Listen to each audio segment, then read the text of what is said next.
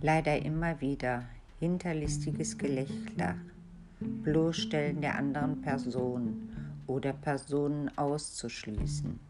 Ihr findet das lustig? Bei den Opfern bricht die Welt zusammen.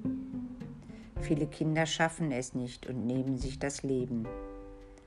Deshalb schaltet euer Gehirn ein, bevor ihr anderes Leben zerstört.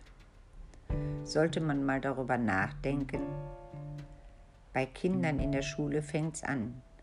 Bei dem Erwachsenen bei der Arbeit geht's weiter. Traurig, dass man es so weit kommen lässt. Weiß nicht, woran, was daran cool ist.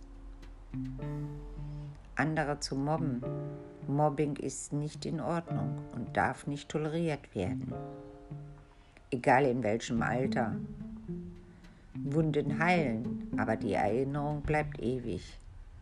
Auch Auslachen fällt bereits unter Mobbing.